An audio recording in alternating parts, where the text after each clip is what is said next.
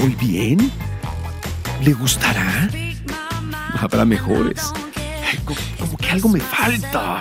¡Uy, me encanta! Acéptalo. De seguro te proyectaste con alguna frase. No importa. Pregúntanos en CDMX Radio. Te responderemos. Sexópolis es un espacio abierto al amor, la pareja, la diversidad, la sexualidad y todos los temas que ni siquiera sabías que te interesaban. Sin broncas y sin censura. Sin broncas y sin censura. Si eres buen amante, aventurero erótico, experto seductor o si apenas empiezas, acompáñanos durante una hora de puro placer auditivo. De puro placer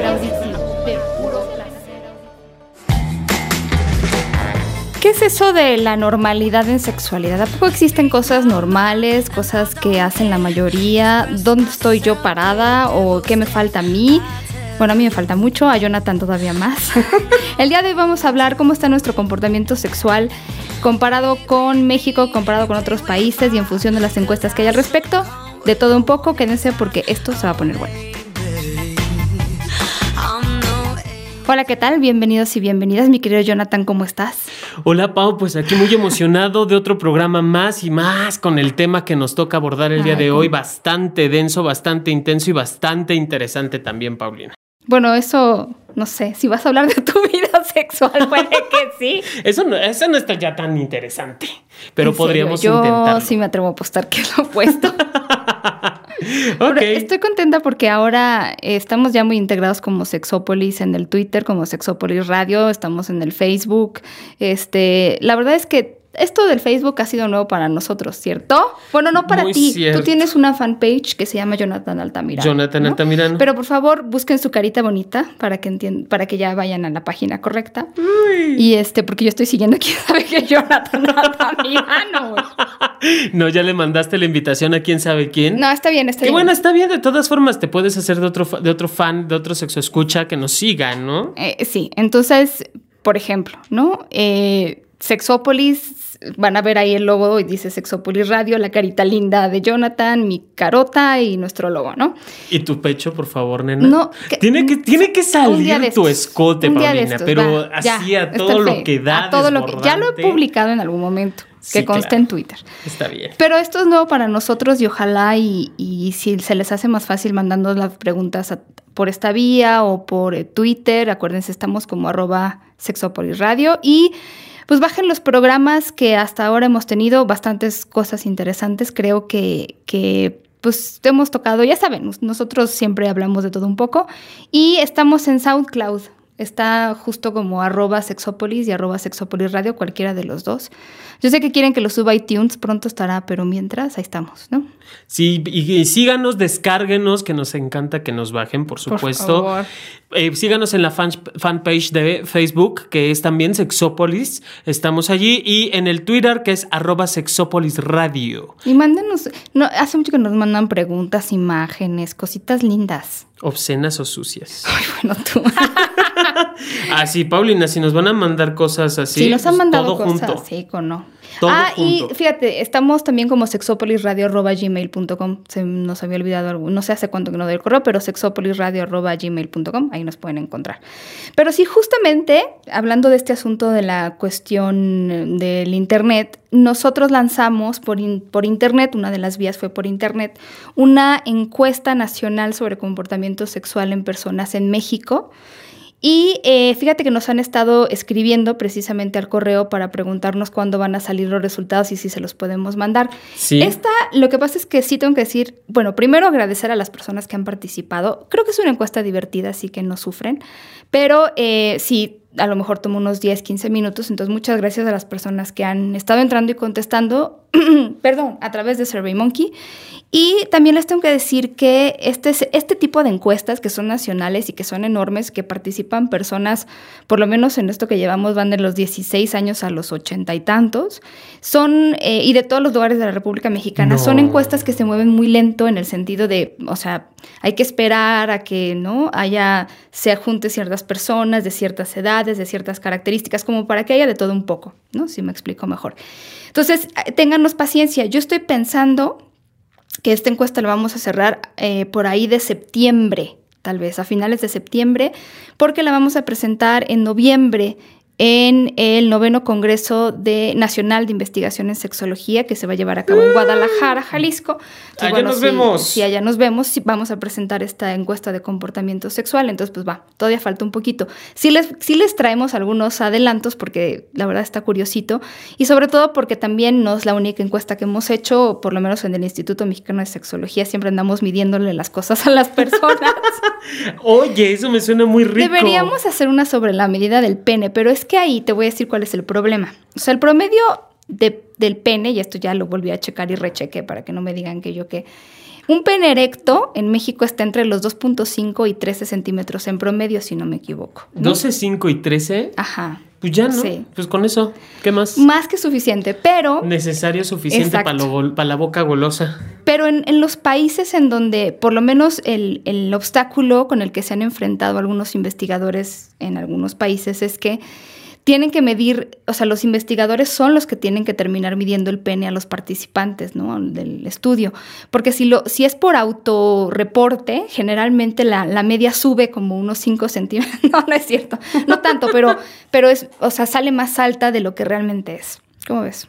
Perfecto. Pues, no sé si tú quieras participar en la medición de penes erectos, pero... Yo los puedo medir. Tú los puedes medir. Yo no tengo bronca. Digo, tendría que ser alguien, sí, me imagino que a lo mejor no sé, dependiendo de la persona, pero a lo mejor no, digo, corríjanme si estoy mal, pero muchos preferirán que sea un hombre, obviamente un sexólogo, un médico, un urólogo. Claro, yo cumplo con todo eso. Ya lo haremos, prometido, ya lo haremos, sí, sí, sí, pero vamos a necesitar una muestra bastante grande de penes erectos, así que bueno, pues si alguien se quiere y también si quieres, digo, yo me ofrezco, no sé si alguien requiera para bajarlo, ¿no? Ya, ya que está la cosa tensa, podríamos aprovechar para distensar, por supuesto, con, con, ciertos ejercicios muy buenos. Me parece muy bien, exacto. Una forma muy entretenida de hacerlo también. Tú no te preocupes. Pero, pero bueno, hay que ver también cómo está el pene. Digo, el dueño del pene, ¿no? No importa. Eso también es interesante. Bueno, tienes toda la razón. pene. ¿Por qué discriminar? ¿Qué discriminar? ¿Qué discriminación? No, mira, la cosa con eh, las, las encuestas de comportamiento. Yo la verdad es que creo que la mayor parte de las personas que participan es porque quieren participar y lo hacen o sea, de buena fe, sin mentir, ¿no? A mí me preguntan mucho de repente, oye, ¿y cómo sabes que te dicen la verdad? Para empezar, porque alguien que no tiene ganas de hacer una encuesta no se va a pasar 15 minutos contestando cosas, ¿no? Mm. Si hay alguien que no quiere contestar porque a lo mejor pensó que la encuesta era sobre otra cosa, entra a la página y lo que hace es dejar las preguntas en blanco. Eso es común, nosotros las checamos y entonces las vamos eliminando. Eh, pero mentir consistentemente página tras página tras página es extremadamente raro. O sea, yo no se los quiero decir porque soy una improvisada en la investigación, sino porque tengo años haciéndolo. Y eh, cuando tienes una encuesta que te arroja resultados que son exactamente iguales a otras que se han hecho en México, otras que se han hecho en poblaciones similares, vamos, te da una idea de que los resultados son consistentes. Entonces, Así es. bueno. Y además, en que el que una persona mienta no significa que 3.000, que es el número en el que vamos, van a estar mintiendo, ¿verdad? Pero bueno. Claro, o sea, que, finalmente eh, la participación es importante, cada quien sabe desde su propia conciencia si dice la verdad o la mentira. Y creo que eso ocurre, Pau, esas eh, todas las cuestiones en, investigación ocurre tanto en físico, es, decir, presente, face to face, como en esta parte virtual. O sea, puedes decir lo que tú quieras y te creemos, finalmente es parte de una muestra. Y pues lo mejor es que digas la verdad siempre. Claro. Eso nos ayuda mucho para Sí, no sé, creo que las personas que le han contestado, y luego les ponemos otra vez el link tanto en Facebook como en Twitter para que la contesten, quiénes no han participado. Pero bueno, les platico un poco. A ver, sí que qué quieren saber. Fíjate que a lo mejor algo muy básico que vale la pena decir es que eh, yo por lo menos, como hacemos esta encuesta más o menos cada 10 años, algunas de las cosas las preguntamos cada año, cada 5 años. Pero sí me he dado cuenta de que, por ejemplo, la información sobre sexualidad ha cambiado en cuanto a quién la da. Eh, hace unos 10 años la madre, y fíjate que parecido a muchos otros países también, la mamá era como la que más daba la información a los hijos y a las hijas. Y la escuela, también los maestros y maestras. Hoy en día está la escuela todavía muy bien posicionada, pero han tomado mucha importancia eh, los medios de comunicación electrónicos y no electrónicos. Realmente mucha de la información que tienen muchas personas, seguramente que nos escuchan, es a través redes sociales, de páginas de internet, de libros, también mencionaban mucho esto. Y creo que tiene que ver también con que, bueno, toda la información que nos dan en las escuelas, pues es como muy de cajón y no toda la que siempre nos interesa, ¿no? O sea, punto G, punto P, posiciones Kama Sutra, este, multiorgasmos. Qué bueno, siendo neta. Son cosas pues que no, no vienen en los libros de primaria, ¿verdad? Nunca vendrán. Y también hay cosas que, por ejemplo, todo esto del erotismo y todo todo esto de las posiciones y demás, ni estudiando sexología te lo dan. Claro. O sea, siendo neta. la verdad, sí. En esa, esa parte no la han. Ya, no se ha cubierto. Exacto. Ya invitaremos a alguien experto y experto en erotismo porque tienen buenos tips. Digo, nosotros les hemos dado muchos tips a lo largo de los años sobre qué cosas se pueden tocar, lamer, chupar, morder, masticar, morder, masticar. manosear. Pero bueno, ya invitaremos. Te voy a leer algo. Voy a estar moviendo hojas porque tengo así como los resultados. Miren, yo por dentro llevo una nerd a la que le excitan los números. Entonces yo tengo una bola de estadísticas así una tras otra. Tras. Si me oyen mover hojas es porque estoy moviendo las hojas, nada más. Ah, bueno. Nada más. Ajá. Mi querido Jonathan, a ver. Ajá, No, no, no, no, no, no, es que. Piensa bien lo que vas a decir porque ahorita voy a leer algo que te interesa. No sé qué te hiciste, nena, pero te ves. ¿Te gusta mi escote? Sí, no, te, ves, te, ves te ves mami. O sea, yo no, yo no sé qué carajo voy a hacer. ¿Por qué venimos de negro? Un día. Eh, Hay que tomarnos una fotito. Porque vengo a enterrar a mi mejor amigo. Ah.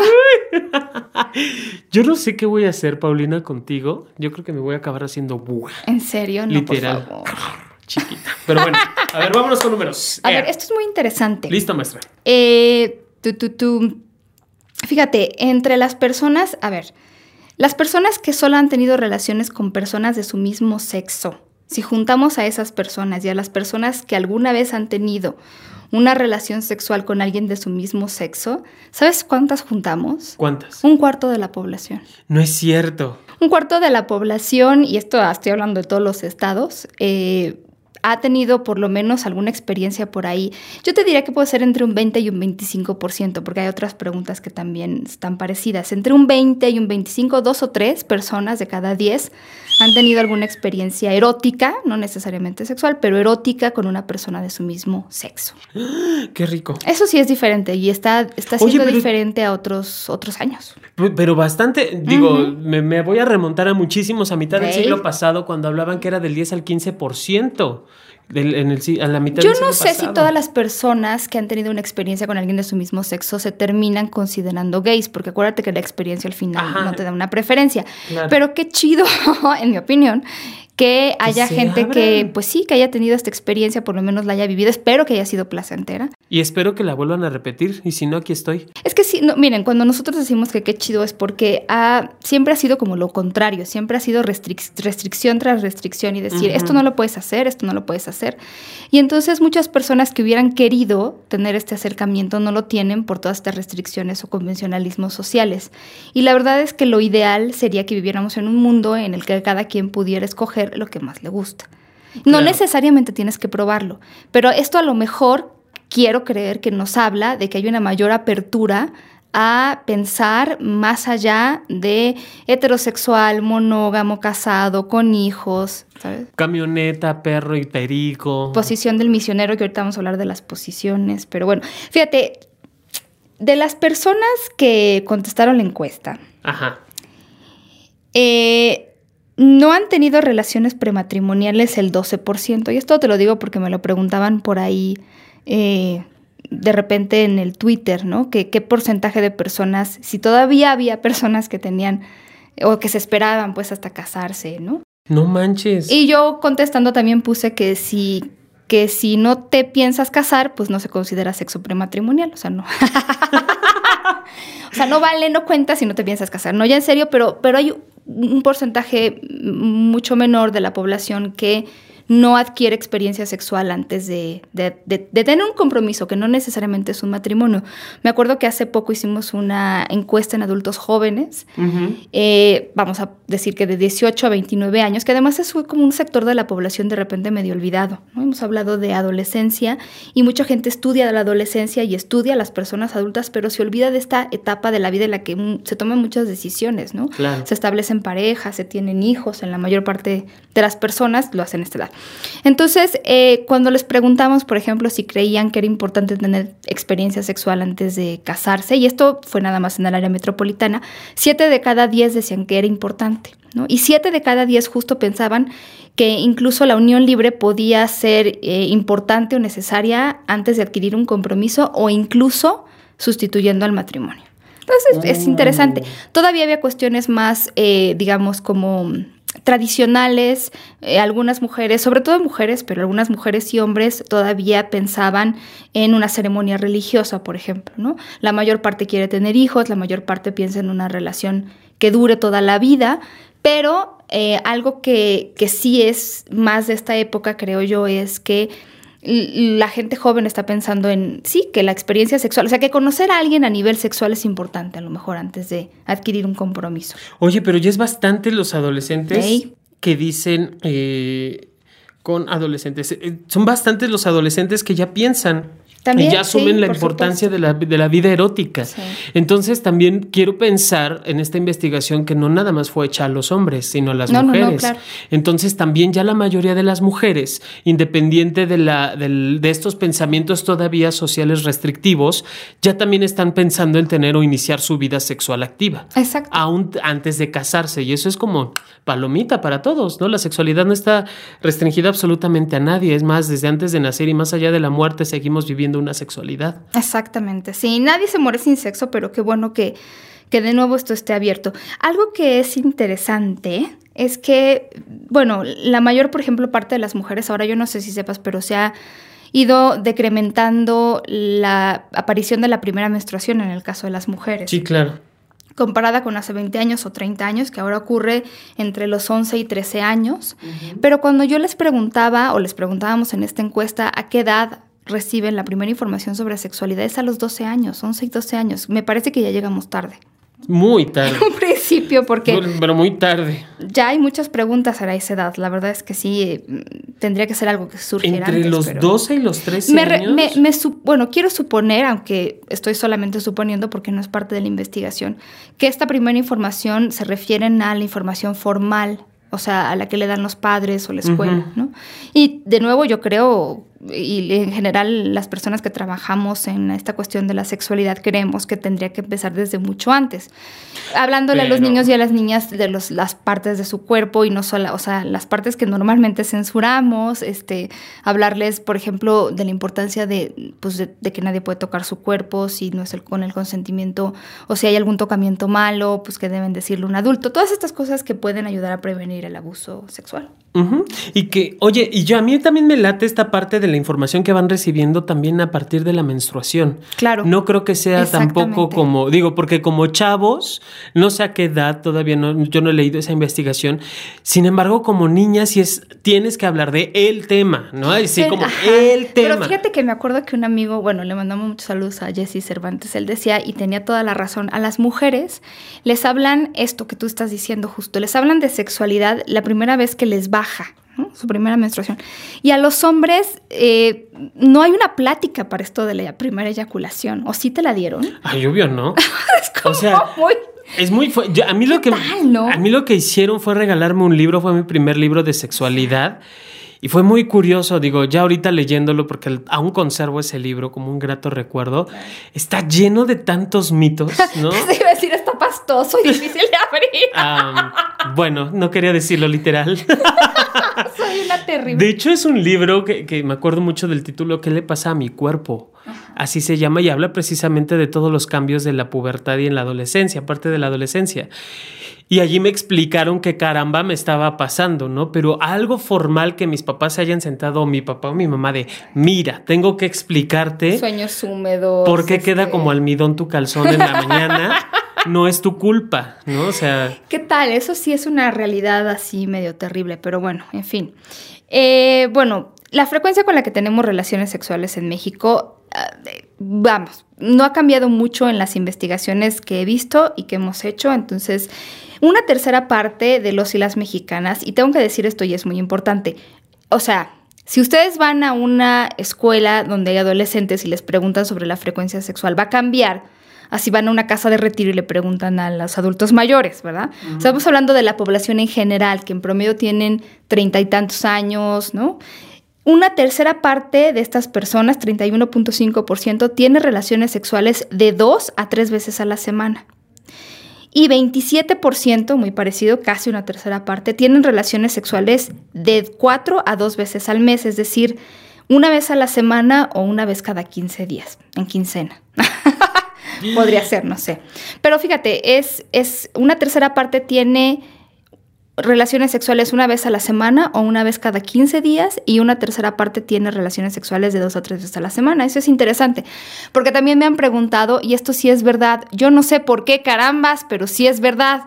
Durex hizo esta encuesta, ¿te acuerdas de, la satisfacción sexual en el mundo? Los mexicanos creo que son el número uno o, de los primeros. Y sí, no entiendo. O sea, no nada más a meter goles, señores. Es que, es que somos muy positivos. En ese, no, te lo juro, te lo juro.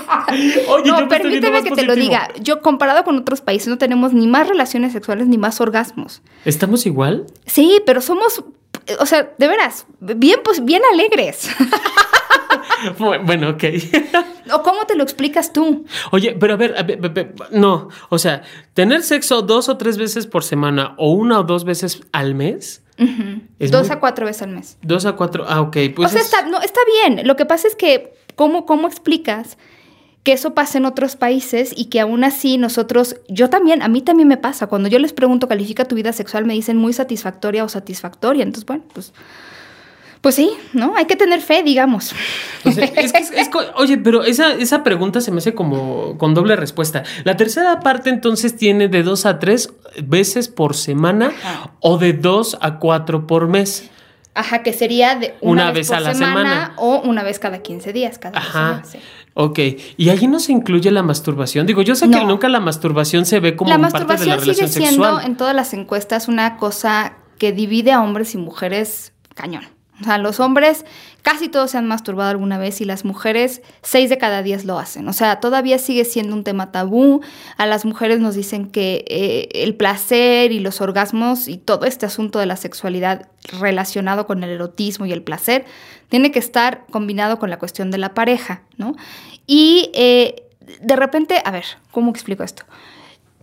Yo creo que muchas mujeres están conscientes que esto no es así pero como, como sucedió en, una investigación que hice sobre sexualidad femenina hace un par de años, sigue siendo bien difícil separarlo. O sea, yo puedo haber dicho, sí, no, yo estoy segura de que el placer es, es general y no solamente tiene que ver con la reproducción y shalala.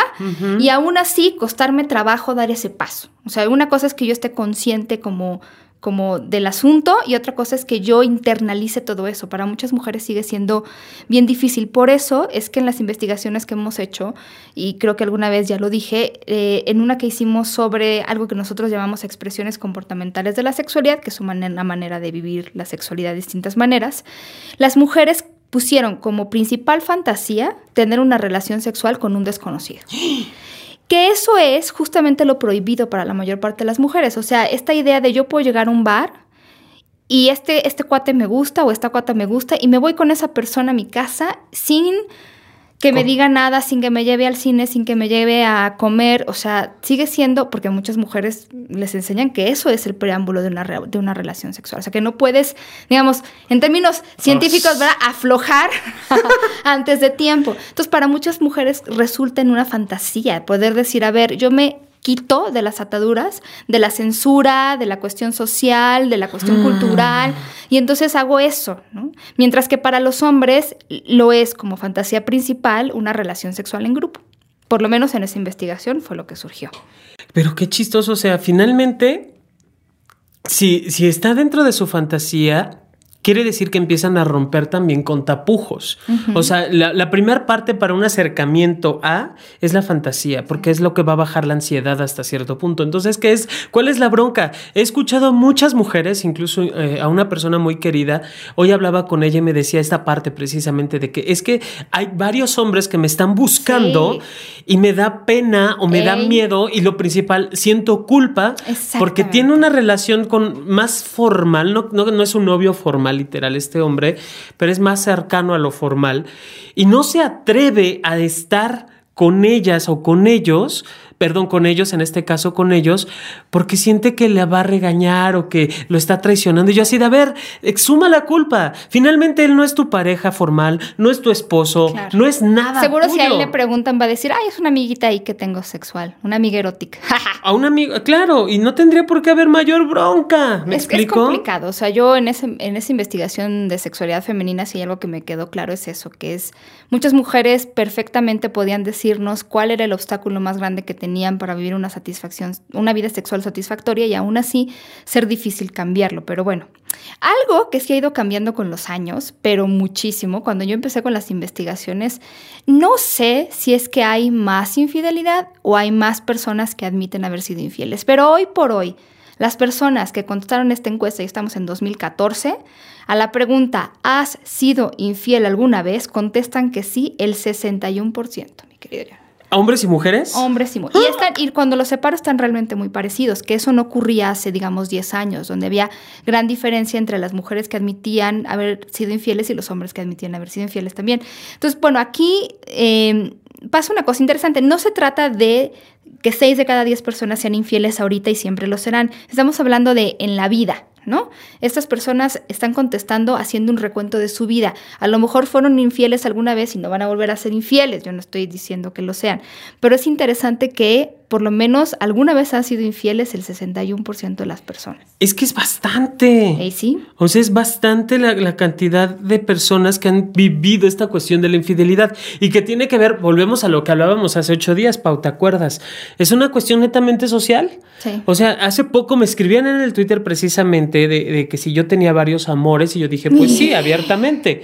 ¿no? Y me decían, no me vengas con eso de que tú eres una persona infiel o, o como una, ¿cómo le llaman esto? Un amor en cada puerto. Ajá, yo le decía, no. no. o sea, dentro del contexto que yo manejo, la infidelidad es una cuestión netamente social. Y qué bueno que la gente empieza a reconocer esta parte, por un lado, y por el otro, bueno, que, que la culpa. Si fueron infieles en alguna ocasión, bueno, todos, ten, todos tenemos el derecho a equivocarnos, y claro. no por cometer el error, o no por haber tenido una relación así, sino por creer que lo hiciste mal. Perdón. Oigan, quiero, nomás estoy viendo el Twitter y gracias, gracias, gracias por los comentarios, gracias por seguirnos, gracias por los retweets. Le mandamos muchísimos saludos a Augusto Carbona. Francamente, te extrañábamos igual. Con Ay, esa Augusto. foto de perfil. Eh, Javier Alex, Patti Meléndez, José Lob, eh, Nancy Herrera, muchos, a Víctor. A Víctor, ¿cómo estás, mi querido? Arceus también. Y Marta Cuevas, nos manda muchos saludos. Martita. Marta. Creo que a Marta es a la que están tratando de contactar en Guadalajara. Marta, te está tratando de contactar en Guadalajara. ok, ¿cualquier otro servicio de mensajería? Por favor. No, no, no, no, no, En este momento. No, espérate, pero esto es, digo, les agradecemos mucho que nos, que nos estén siguiendo y que nos hayan, que se hayan mudado con nosotros. Gracias. Oye, a ver, esto está medio, no sé si deprimirme o no. Tú, tú vas a ser el que me diga. 51% de las personas en México han usado alguna vez un juguete sexual para incrementar el placer. ¿51? ¿Nada más? Yo también pensé, es que sabes que tú y yo somos anormales de, de Ok. inicio. no, pero yo pensaría, no, 51%. ¿sabes qué creo? A ver, hay dos cosas ahí. La primera es que muchas personas cuando les dices juguete sexual se imaginan un dildo. Sí. Y, y, y, y digo, para muchos hombres eso es como de, ay, no, los juguetes sexuales son para mujeres o para hombres gays, porque dildos, ¿no? Ajá. Y entonces no se imaginan que, por ejemplo, eh, un aceite, hay unas velas que tú prendes y se derriten y ese aceite se convierte en un aceite de masaje, es un juguete Mm. sexual, una pluma es un juguete, o sea, de veras no necesitas ir a comprarle que te cueste mil pesos para que realmente digas yo tengo un juguete sexual. Tenemos que invitar a unas chicas que se llama, a una chica que se llama Evelia Valdominos, que da un taller de Sí. erotismo en la UNAM Sí. precisamente, y ella eh, tiene un taller, dentro de este taller tiene crea tu propios, tus propios juguetes sexuales. Por supuesto. Y llega con un eh, exprimidor, si fue ella, no, si no mal recuerdo, era un exprimidor. Sí, Que- también eh, Ah, el Edelmira, que alguna Edelmira, vez nos enseñó el, el exprimidor. El exprimidor, un mecate de Sí, nequén, la idea o sea, con, con uf. Edelmira y con estas personas tan creativas que dan talleres de erotismo es la idea de realmente muchas cosas que tienes en tu casa pueden convertirse en un objeto placentero, no para que se lo metan, o sea, no, no estamos diciendo que se metan el exprimidor, sino que de repente las caricias se pueden dar de muchas maneras, entonces bueno, ojo con eso. Fíjate que casi todas las personas que contestaron esta encuesta han hecho sexo oral y han acariciado los órganos sexuales de su pareja. Eh, personas que han sido penetradas en, en, esta cuestión del sexo anal, 47%, y han penetrado a su pareja teniendo sexo anal, 33%. A la pregunta, y esto sí tengo que decir. Pero hombres y mujeres han tenido penetración. Sí, aquí no los tengo separados, pero ya después les traeremos completito y con mucho gusto y placer toda la encuesta sobre sexualidad. Pero algo que estábamos, me pareció que era importante preguntar era si las personas que contestaban esta encuesta se consideraban monógamos, polígamos, ambas o ninguna de las anteriores. Ajá. Así literales, esas eran las, las opciones de respuesta. Se consideran monógamos el 60%. Oh, bueno. Polígamos el 10%. ¿10% nada más? Y Uy, las no. demás, eh, un 6% se considera ambas, casi un 7%, y las demás o no están seguros o ninguna de las anteriores. Pero bueno, ya al final, eh, no sé, podrían, por ejemplo, las personas que no están seguras, pues son el 15%, podrían ser más. ¿no? Oye, pero a ver, qué chistoso. El 40, y- el 51% no es cierto, el 61% admite haber tenido o haber sido infieles y bla, bla, bla. Si estamos hablando de un 61%, rompe automáticamente la monogamia. Más del 50%. A lo mejor son personas que fueron infieles y después dijeron voy a ser monógamo. Re- reivindicaron el camino. Ay, pero mira, de no, todas formas, bueno. como quiera que sea, más de la O sea, mitad ha nosotros tenido en este programa nunca hemos dicho que, le- o sea, nunca les decimos qué hacer en ese sentido. Creo No, no, no, que no, no. no, lo que sí creemos es que la monogamia no es para nada la regla. O sea, no me van a ver a mí diciendo, ya rectificaron, o sea, yo sé que tú lo estás diciendo de broma, pero no nos van a ver diciendo en serio, eh, qué bueno que ya enmendaron la plana y ya son fieles y monógamos. En realidad nos parece, siempre nos ha parecido que cada quien escoge siempre y cuando no esté lastimando a los demás. Y siempre y cuando tampoco se lastime a sí mismo o a sí mismo. Por favor, Porque igual importante. puede ser que yo asuma mi monogamia a partir de la elección de otro, de mi pareja, de que otro, de que mi pareja me lo demanda o que la misma sociedad me lo esté exigiendo. Si es desde ese punto, desde esa mirada, olvídalo, porque también allí te estás lastimando. No, no dañas a ningún tercero, me queda muy claro. Pero tú sí estás lastimando tus propios preceptos. Sí, sí, sí. En esto de las relaciones sexuales, el 45% de las personas usa de dos a tres posiciones en cada relación. De- esto, esto incrementado. Hace 10 años era una posición y sí, el misionero era bastante popular en México. Ahora de dos a tres posiciones en cada relación sexual, dice el 45%, y el otro 45% usa más de tres posiciones. A ver, el 47 usa de dos a tres posiciones. 45% de dos a tres posiciones en cada relación sexual y otro 45% dice que usa varias, o sea, más de tres. Ah, está bien. Digo, Mm. me imagino que están hablando de estas relaciones sexuales que no se dan en los baños de los aviones, porque si no. Ya no, ya no va a ser posible en, lo- en los baños de los aviones. Bueno, quién sabe. Yo creo que en los baños de los aviones sí puedes aventarte por lo menos dos. Madre, yo la verdad es que no soy de ese club, porque te voy a decir, no tengo nada en contra de los espacios pequeños para relaciones sexuales, pero el olor de los baños de un avión Ay, es que bueno. de veras es una cosa que yo no puedo. Lo siento mucho. Bueno, pero si eres rinófilo de ese tipo de aromas, por supuesto que es perfecto y maravilloso. Hasta más te excita. Algo que no ha cambiado, y no sé si es triste o no es triste, pero cuando yo pregunto a las personas si les gustaría que hubiera más caricias previas a la penetración en la relación sexual o incluso antes del orgasmo, muchas personas, yo diría la mayor parte, nos dicen me encantaría que hubiera más caricias. La verdad es que hace 10 años la respuesta era igual. Los y las mexicanas se acarician antes de concluir la relación sexual entre 5 y 15 minutos. 10 minutos. Uy, no manches. Ey. No, ¿cómo crees? O sea, Esto y luego. sigue- no ha cambiado, no ha cambiado. Yo no, esta investigación sobre las caricias previas, la nada más la que eh, como asesoré, pero no la hice directamente. Y sí, la verdad es que era pregun- te preguntaban mucho directo sobre este asunto de te gustarían más caricias, te gustaría más seducción. Y por lo menos yo me acuerdo que en la de sexualidad femenina, seis de cada diez mujeres decían, es que a mí las caricias que tengo con mi pareja no me logran seducir, no me logran excitar, yo necesito más. Eso es interesante porque, bueno, pues 6 de cada 10 es muchísimo. Es más de la mitad.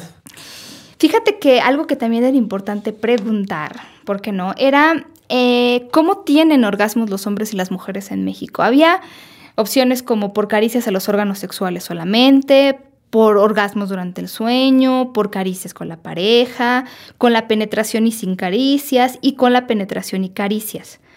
La vía más popular para tener un orgasmo ahí a lo mejor se cuentan o no se cuentan, de eso se trata, es con la penetración y las caricias a los órganos sexuales, tanto en hombres como en mujeres. O sea, esto es más de 7 de cada 10.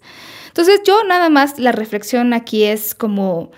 Eh, de repente las películas, y se los digo porque me lo han preguntado, en las películas vemos ciertas cosas entre parejas y entonces se tocan este, hay penetración, tienen 50 mil orgasmos y esto que se acaban de conocer hacía media hora y logran tener una química acabas de abrir la puerta al fontanero y ya te le están Y bueno, ya, y de una manera impresionante. Entonces, de repente, muchas personas que ven las películas piensan que tienen que tener orgasmos nada más con la penetración, que, que son muy rápidos, que son con cualquiera. Eso también eh, es, es, importante decirlo. O sea, el, el conocimiento de la otra persona requiere tiempo, a veces. Que aquí quiero decir algo muy importante que, que me acuerdo de mi maestro, el doctor Álvarez Gallú, cuando me evaluó en ese sentido de las revistas y las películas, las películas porno, yo no entiendo cómo es posible que a los niños se les explique y se les haga entender que Superman no existe, que son efectos especiales, que nunca va a volar Superman.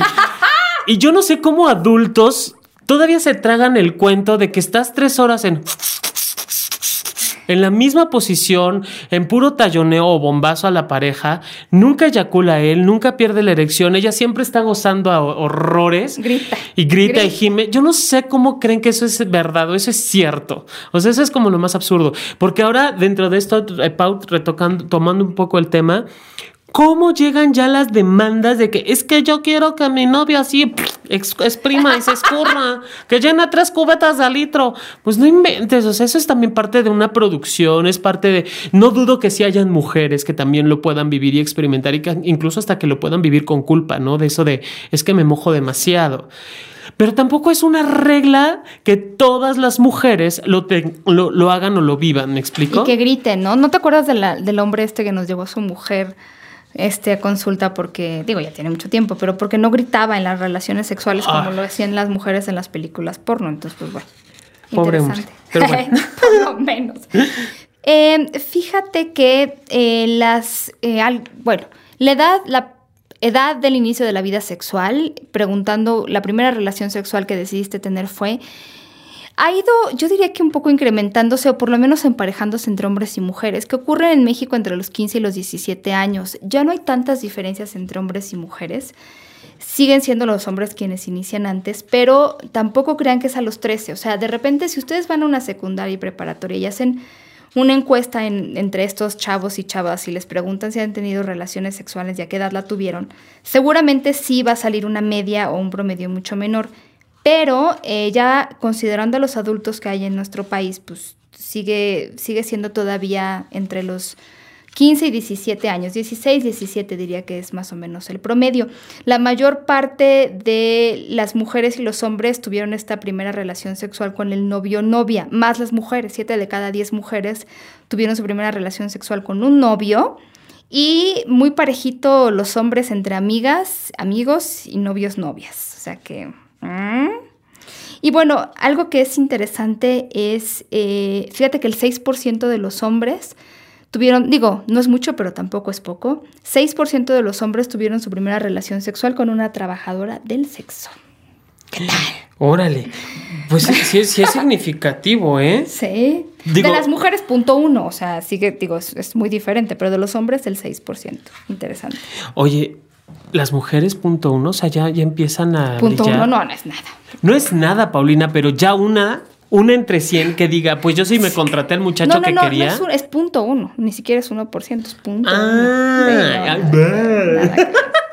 me quedé, no, es todavía muy poco, pero sí, eh, digo, el 6% ojalá, ese 6% ojalá haya sido agradable y haya sido algo que hayan escogido, porque luego todavía en algunos lugares se da que llevo a mi hijo mi hijo, ahora sí lo vamos a estrenar. Yo conozco gente como de que no. Qué pánico, qué horror si me hubieran llevado a mí. 7% de los y las mexicanas han intercambiado pareja.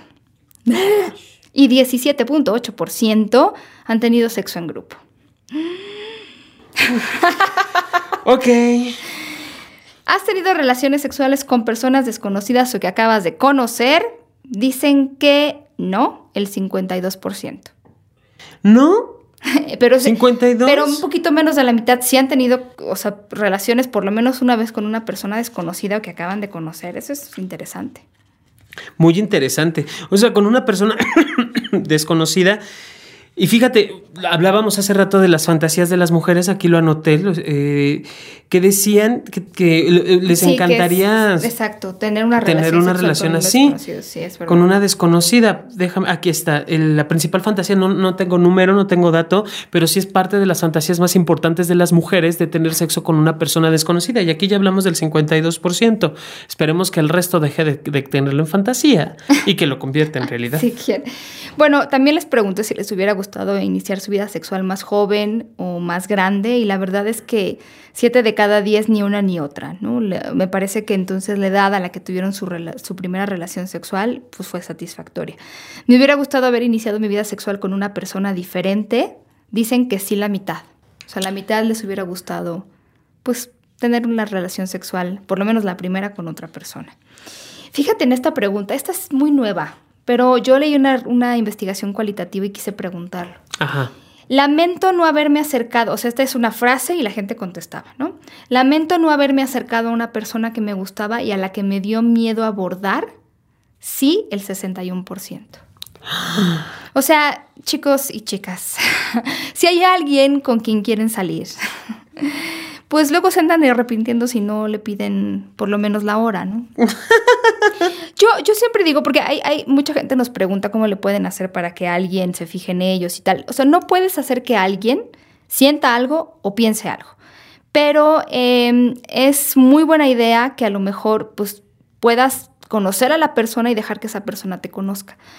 Eh, también lo digo porque hay de repente quienes dicen, bueno, es que esa persona ya descubrí que es todo para mí y a partir de ahora seremos uno para el otro y de repente no están ni siquiera quedándose a conocer a la persona o, dándole la oportunidad a la persona de, de, ser quien es, ¿no?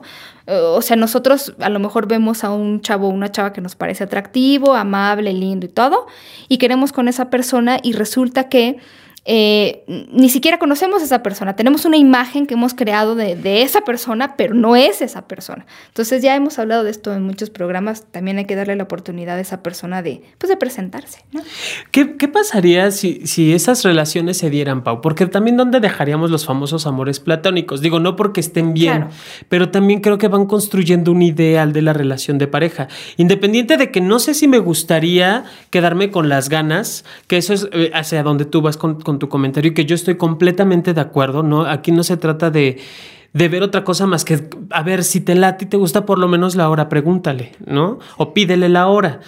Ya si, ya si le quieres pedir otra cosa y te lo da, pues también se vale, ¿no? Pero también manejarlo desde la fantasía y recordarlo, pero que quede como un lindo recuerdo de lo que pudo haber sido con esa persona. Por lo menos no te quedaste con las ganas. Ya por lo exacto. Y, y ojo, ¿eh? la persona, cuando decimos esto, es entender que la otra persona siempre tiene derecho a decir que no. Claro. O sea, Claro, y por pues, no somos monedita de oro, no somos para todas las personas, cada quien decide, ¿no? Fíjate, me hubiera gustado haber experimentado menos sexualmente. Dicen que no les hubiera gustado experimentar menos el 92%. Ah, esa está muy buena. Me hubiera gustado experimentar más sexualmente. Dicen que sí el 78%. Pues, ¿qué esperan? Es que creo que aquí es donde nosotros siempre decimos, te arrepientes más de lo que haces, de lo que no haces, perdón, te arrepientes más de lo que no haces que de lo que sí has hecho. Entonces, bueno pues eh. ok. Eh, fíjate, la edad de la primera eyaculación es muy interesante. En los hombres se da sobre todo a los, entre los 11 y los 13 años, fíjate, más a los 12 años. ¿Cómo ves? Órale. Igual que las mujeres en este caso. Entre los 12 y los 13, primera eyaculación. Sí. Eso está interesante. Y no, no mencionan de qué se da. Digo, porque antes, pues, ¿qué vas a tener si no tienes hormonas? ¿No? Bueno, empiezan apenas el juego de las hormonas. ¿Y antes qué te va a salir? O sea, neta, no tienes ni siquiera suero, hijo. Ahora, algo que, que te puede parecer también, no sé, no lo habíamos preguntado nunca, pero esta era una pregunta exclusiva para las personas que sienten atracción por personas de su mismo sexo o de su mismo género. La frase dice, si te atraen las personas de tu mismo sexo, sexo, esto ha sucedido o te diste cuenta de esa atracción y había opciones como desde antes de los 10 años, entre los 11 y los 13 años, entre los 13 y los 18 y así. La respuesta número uno, 28.8%, dice que se dio cuenta antes de los 10 años. Antes de los 10 años. Oh. Y otra respuesta popular del 23.8% es que se dieron cuenta en la adolescencia, entre los 13 y los 18 años. O sea que es algo que Claro, esto solo se mira en perspectiva, esto es importante decirlo. O sea, a lo mejor este chavito de 5 años le pregunta si es gay y pues no te va a contestar. Pero ya visto como yo a lo mejor adulta o adulto, viéndolo hacia atrás, digo, ah, sí, yo me acuerdo que a esta edad yo ya tenía una atracción por el profesor de gimnasia o la profesora de inglés. Esto es más como un recuerdo, ¿no? No es como que esa edad. Pero estamos hablando de que se da en la etapa de la niñez, digo, en términos generales y, legales, los 18 años en muchos países ya alcanzas la mayoría de edad, pero hablamos de niños, más del 40% de la población. Yo creo que la conciencia de cómo se llama esto y que es una preferencia y, que y que hay heterosexual, bisexual y homosexual se da más bien en la adolescencia. Y quiero decir esto porque además esto no pasaba antes, o sea, muchas personas en la adolescencia que sentían atracción por personas de su mismo sexo no sabían ni qué les, o sea, vamos, pensaban que eran las únicas personas en el mundo con esta atracción. Y resulta que ahora, con toda la información que existe, muchos chavos y chavas tienen ya una idea muy clara, pues de que, pues lo que, lo que sienten es, ¿no? O sea, tienes una preferencia que se llama ser gay, homosexual, como si quieran poner bisexual, este, lesbiana. Pansexual, asexual, pansexual. Ah, bla, bla, bla, sexual. Bla, Pero sí es... Oye, pero mira, qué, qué, bueno, independiente de que apenas se está dando como esta parte del entendimiento de su preferencia o que ya logran definirla de alguna u otra manera, qué bueno que se van percatando que también su preferencia ha estado desde siempre y que es algo que no se puede, ni se quita, ni se cambia, ni se, eh, ni se modifica. Se puede mover, pero no es algo, no es una playera que te quites y ya dejas de ser o, de, o te pones a ser más gay, ¿no? Sí. Creo yo. Creo yo. Sí, y, bueno, también lo hemos dicho aquí, lo preguntamos en la encuesta nacional, si han tenido problemas con la pareja por cuestiones de las redes sociales y pues la mitad dijeron que sí. Problema número uno, ya tocado en este programa, los celos. Pero también hay muchas personas que han utilizado esta situación del cibersexo para tener contacto con otra persona. Esto es básicamente nuevo, pero sí, ya lo hemos platicado. Muchas personas han mandado fotos o mensajes eróticos a otra persona. Eh, por lo menos 7 de cada 10 mujeres y 8 de cada 10 hombres admiten hacerlo en una encuesta que se realizó sobre todo en Baja California y el Distrito Federal, eh, dirigida por la maestra Roberta Medina, a quien le mandamos un gran saludo. Entonces, aquí había como eh, muchas preguntas sobre con quién tenían esos contactos, que generalmente para los hombres son amigas, para las mujeres reportan son parejas, son novios. Y eh, el Facebook es popular, pero también los chats y las videollamadas y luego aparecen las fotos por todos lados. No, la verdad es que nosotros siempre les hemos dicho ya cuando les damos tips más aterrizados es, si se toman la foto, acuérdense que la cara, pues es mm, a lo mejor mm, conveniente no sacarla en la fotografía y el teléfono en modo avión para que la fotografía no se ande mandando a mil personas, porque el Instagram, por ejemplo, tú te tomas una foto y lo empiezas a repartir como si fuera pan caliente entre todas tus amistades y en lo que la borras, pues ya fue. Pues sí, no, y, debes de tener como mucho cuidado. Ya hemos hablado, bueno, no aquí, pero tenemos que tocarlo otra vez, ¿no? Esta parte de la seguridad, del texting, del sexting, de todas estas imágenes, cómo, cómo, cómo utilizarlas en beneficio del erotismo y cómo cuidarlas para evitar ser este buleado, ¿no? Como ahora le llaman, como cualquier otra estrella de, de, la farándula. La verdad es que hay, hay problemitas luego con las personas que mandan las imágenes porque salen en lugares a los que no no les gustaría, ¿no? La abuelita ya se enteró, el jefe. Hay muchas personas que se meten al internet como a, buscar a, al empleado que van a contratar. No, eso ya está muy, muy socorrido, ¿eh? Déjame te digo, yo que estoy metido en cuestiones de, reclutamiento y selección, está como muy rudo el sentido de que ya te buscan en redes sociales, en cualquier tipo de red social, incluso me he enterado que hasta de WhatsApp te meten su teléfono al privado y ven cómo, qué escribes, digo, en el estado, las imágenes que publicas. O sea, y eso sí finalmente habla de una proyección, pero, ay, cuídate.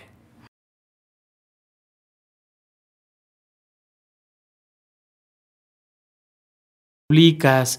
O sea, y eso sí finalmente habla de una proyección, pero, ay, cuídate. Que bueno, también es igual de hermosa. ¿Estás de acuerdo que, bueno.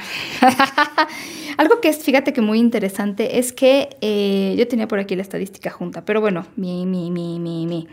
Em, vamos a cerrarlo. Seis de cada diez hombres, muy parecido. 6 de cada 10 hombres y 6 de cada 10 mujeres, más o menos, se han enamorado de una persona al tiempo que tienen una relación de pareja. Ojo, ojo, hago pausa. Cuando nosotros hicimos esta encuesta les preguntábamos si lo habían, o sea, si se habían enamorado y habían hecho al respecto algo como tener una relación sexual o romántica con esa persona. Y si habían tenido ese enamoramiento sin tener un contacto con la persona, porque eso también puede suceder.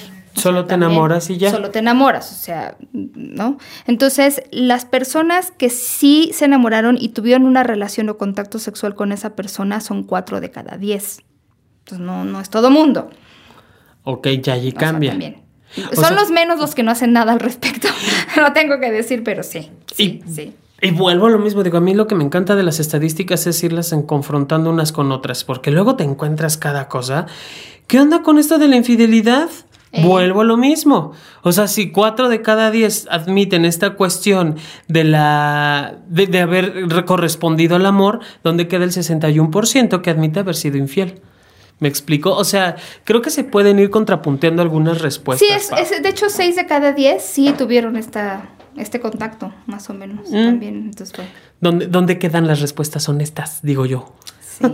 No, sí, seis de cada diez aquí sí está. Ahora, también pueden tener contacto sin estar enamorados. O sea, a lo mejor algunas de estas personas que fueron infieles no se enamoraron de la persona y solo tuvieron Nada más fue por placer. Ok, pues también es bienvenido y bien válido. Sí, o sea, yo he visto este 60% del que yo les hablo de infidelidad, no sale solamente en esta encuesta.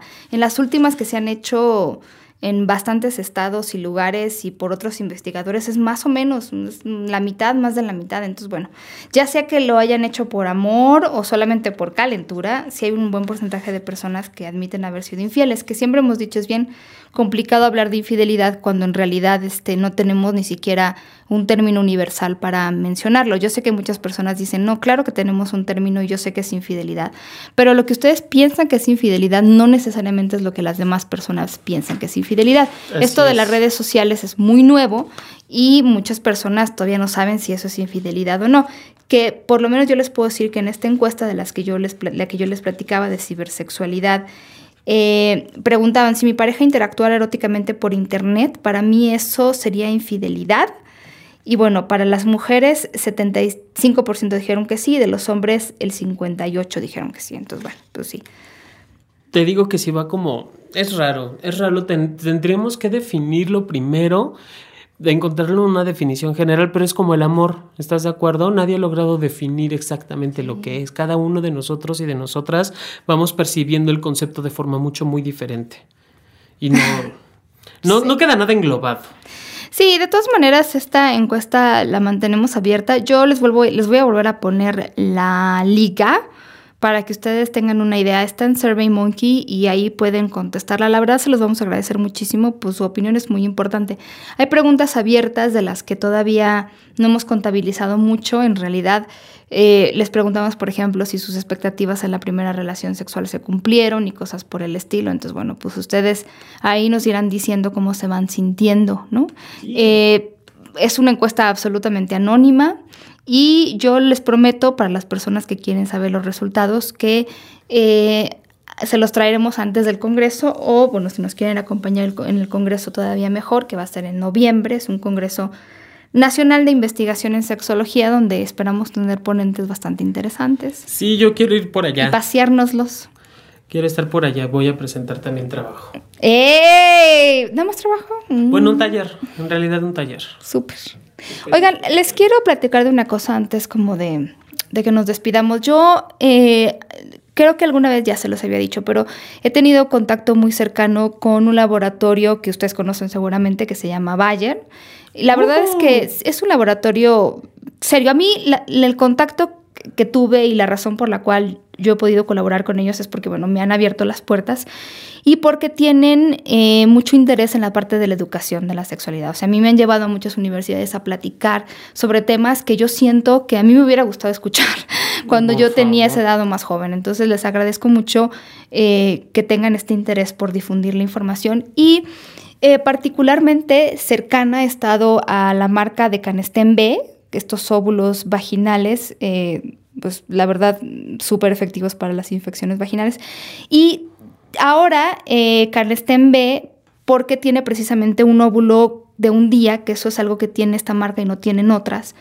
Eh, ha sacado una campaña que a mí me gustó mucho y, pedí, y me la robé. y dije, y yo me la quiero quedar. No, es, es digo, con el pretexto de, este óvulo de un día y sí, o sea, finalmente en, un óvulo de un día alivia la infección vaginal en, en esta sola aplicación. Pero ellas crearon algo mm, como más grande, ¿no? Una, una campaña que se llama Ni un día más. Y les voy a explicar por qué a mí me gusta esta campaña de Ni un día más. y esa es la parte que me, que me robé. Eh, ella dice, bueno, ni un día más de ardor, ni un día más de comezón, ni un día más de tener una infección vaginal y ni un día más de muchas cosas que las mujeres hacemos y no queremos hacer.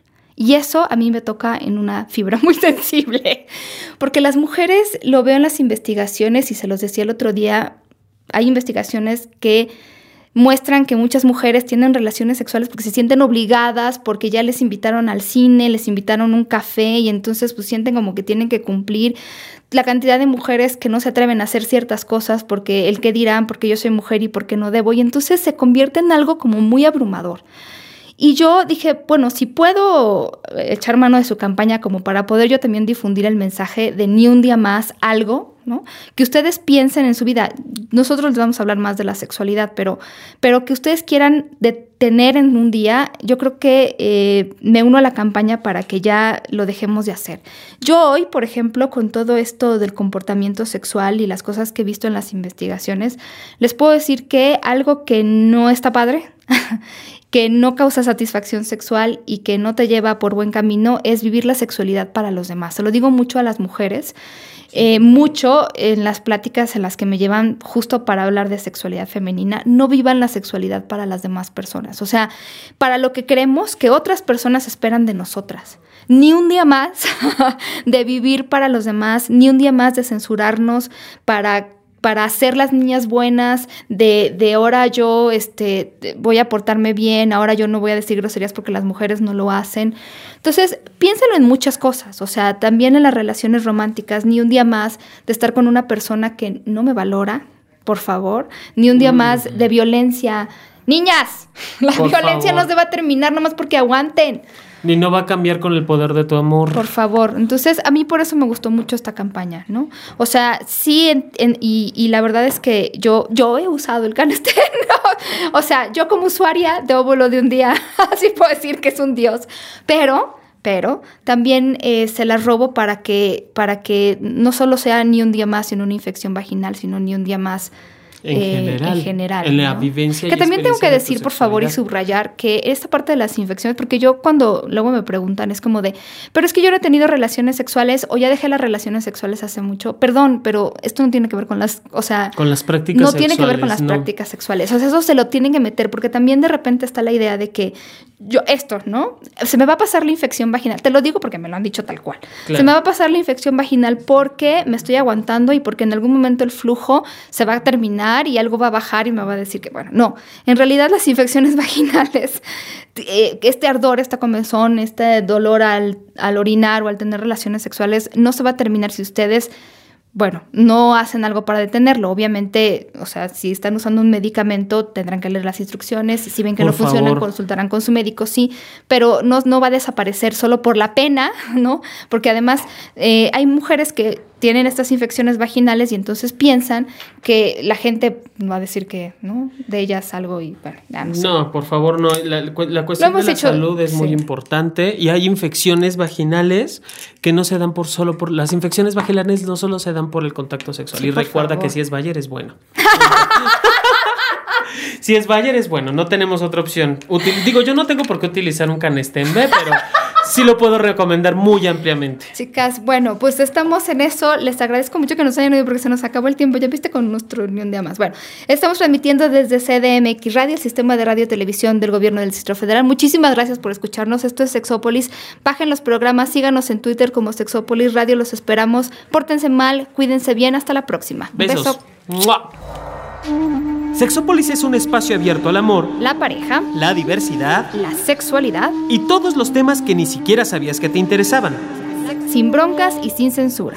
Sin broncas y sin censura. Si eres buen amante, aventurero erótico, experto seductor o si apenas empiezas, acompáñanos durante una hora de puro placer auditivo. De puro placer auditivo.